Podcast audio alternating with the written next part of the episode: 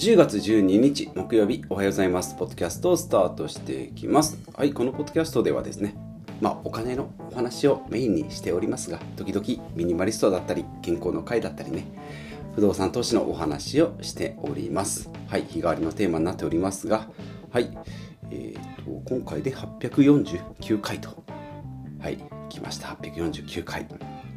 ですね。はい、で、まず雑談ですけど、ポッドキャストの感想をいただきまして、まあ、リアルに会った方からね、ポッドキャスト聞きましたっていう、えーまあ、たまに言われたりするんですけど、やっぱポッドキャストを聞きましたってめちゃめちゃ嬉しい反面、やっぱ恥ずかしいですね。まあ、でも嬉しい。どっちっていう感じですけど、まあ、めちゃめちゃやっぱ嬉しいですね。これなんどんな感覚かなと思ったんですけどなんか内臓を見られた感じ。綺麗な胃をしてますねとか胃とか腸しね綺麗ですねって、まあ、別に綺麗かどうかは言われてないですけどそんな感じ。普段は服を着る、ね、し裸を見る家族みたいな関係でもないけど飛び越えて胃を見られてる感じ。ヨーグルト食べてるんですねとかなんかやっぱカップラーメンたまに食べちゃいますよねみたいな感じ。そんな感じをしたっていう、うん、で昨日の「あなたには無理」っていうね。感想ですね。で昨日のテーマが「あなたには無理」とか「あなただからできたのよ」っていうね、うん。まあ、そういうことってありますよね。他他の人からこういうこう決めつけでね言われたりすることもあるし自分の中でもそういう。まあ昨日の話でいけば周りから言われるねあなたのことを思って言ってるのよ。プロ野球選手になるのは無理よっていうふうに言われてる。でそれに甘んじて努力をしないじゃなしにとかね。でも教えてくれる人は実はそんなに、プロ野球選手なんか無理よっていう人はただのうちの母みたいな主婦主婦だったりとかね、野球やったことないじゃんっていう人か。で例えばイチローだったらいやいや君ならいけるよとかこうやって練習する方がいいよっていうふうに前向きに言ってくれる。っていうお話だったんですけど、まあ、その方の感想としては私には自分自身でね無理っていうふうに思ってたっていうことが、まあ、やらないといけない状況になって、まあ、実際その環境になってみるとこう自分自身のこう底力とかね人とのつながりとか出会いとか絶妙なこうタイミングで訪れてくるんだなっていう。だからまああなたも無理ってあなたには無理っていうのもあるけど自分には無理っていうのもねまあ、そういうことも、まあ、要は思っちゃいけないんだよと。いうことで、まあ、抽象的な、まあ、実際どういうことがあったっていうことじゃないんですけど、まあ、人はこう環境の中で生きていけるっていう、まあ、環境とか、まあ、宇宙とかもそうですよね。こう絶妙なバランスで成り立ってるっていうこと。を、えー、おっしゃっていただいてね。ああ私もこう逆にね新しい見え方を教えていただいたなと。昨日のお話だと周りからのこう言い方とかで自分を抑制するんじゃないよっていうことですけど、まあ、そのね方からは、はい、自分自身もそういうふうにこう決めつけたりするのもまたこれもちょっと、うん、新しい発見、うん、自分自身がそういうふうにこう決めつけてしまうっていうのも、まあ、良くないよということで、うん、新しい発見をさせてもらったなということで、うん、ありがたい感想をいただきまして、これからもまた頑張っていきたいなと。まあ、800回以上喋ってるとどんなことを話したかよく覚えてないんですけど。たまに聞いていただけるとね、まあ、昨日ぐらいのだったらまだ話した内容わかるんですけど昔の聞きましたよって言うとどんなこと喋ったかなっていうのを思い返してもよくわかんない。同じようなこと言ってるような気もするしなんか全然違うことも言ってるような気もするしっていうね。まあそれをそれも含めてね平日更新っていう毎日更新平日更新していくっていうのがだから今今の自分をこう喋れてるのかないいも悪いもね、え、できるんじゃないかなということで、はい、ありがとうございます。で早速今日の本題ですが早速っていうほど、えー、雑談っていうかまあね便りをお便り、まあ、いただきましたよということで、はい、で本題ですけど、え、今日のテーマは積立 NISA をやったら新 NISA って勝手に変わっていくの？っていうね、うん、なかなかぼんやりしたタイトルですね積立 NISA をやってたら新 NISA って勝手に変わってくれるの？っていう素朴な疑問ですね、まあもう新 NISA おなじみですね。このポッドキャストを聞いてる方だったら新 NISA は知ってるんじゃないかなと思いますし、まあ、過去もねいろいろいろいろ積み立て NISA とジュニア NISA と一般 NISA といろいろありますしジュニア NISA もありますよとかん？積立 NISA と一般 NISA があってあジュニア NISA もあるよ。でイデコもあったりするよっていうお話をしてまいりましたし私自身も、えー、積立 NISA を今やっておりましたでジュニア NISA もやっております。それが今年2023年の12月で終了と終わっちゃうのと。で来年からドドドーンとね普通は今解約とか楽天とかもそうですが解約とかね悪い方になっていくんですけど大盤振る舞い。年間360万円で最短5年1800万円。夫婦だったら3600万円。投資枠が増えますよ。ここに対しては 20%20.315% の税金がかかりませんよ。儲け放題ですよと。いやもう自分のお金自分の老後自分で資産運用してくださいねというね、会社もそうですけどね。DC 企業年金みたいなのも自分自分でやってねっていうふうに変わってきておりますので。もう資産運用はもう自分でやるもの。昔は投資家だけがね証券会社に行って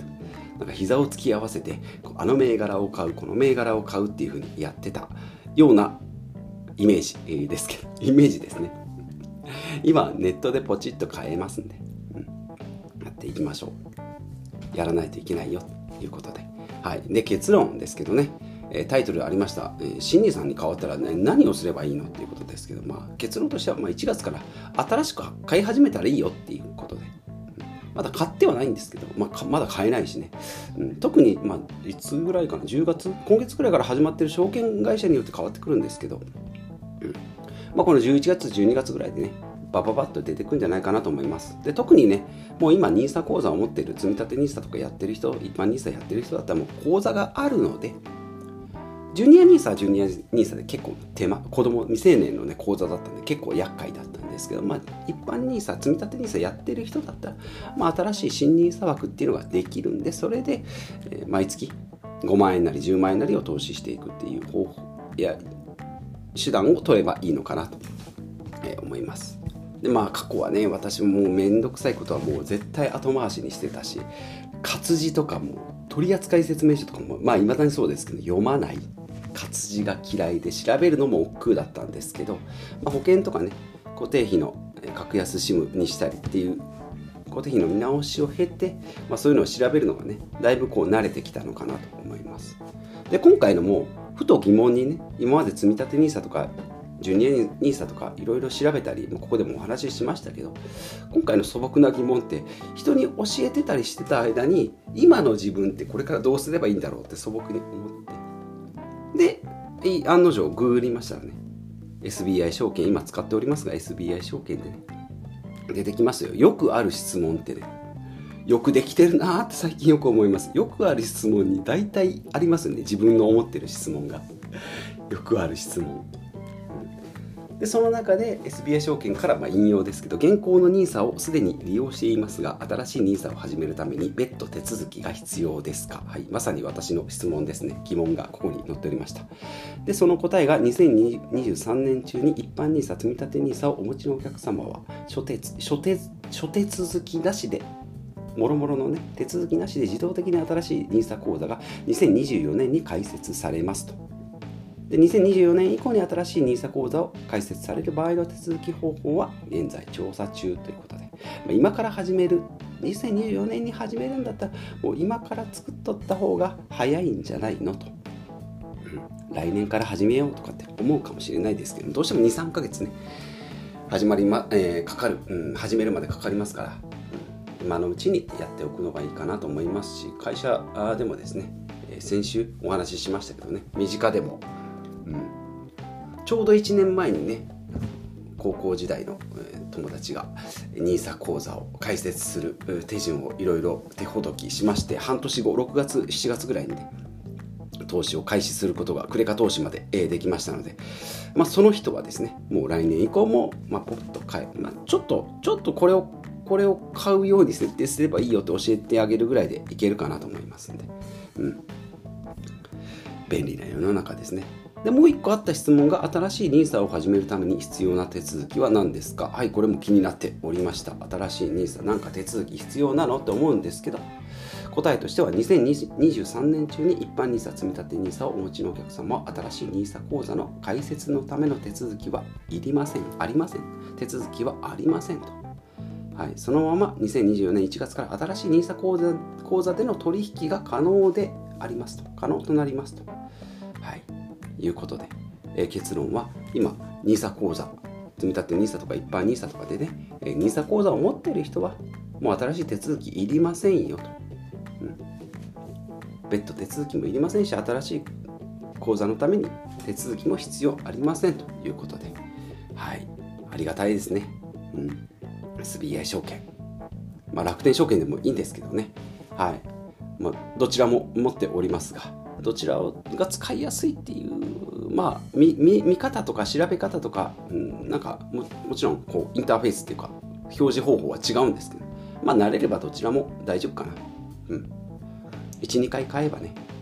大丈夫かなと思います。はい、えー、今回のまとめですが、まあ、意外と気がついてなかったね。実際今今までやってた人は今からどうするんだろうっていうのを素朴に疑問に思いましたので今回は調べてみたらよくある質問の中に答えが転がってましたよということでさすが SBI 証券でございます。はいということで、まあ、私がここで喋っているようなことはぎゅぎゅっとググればですね瞬殺で出てくるそんないい時代になってきましたので。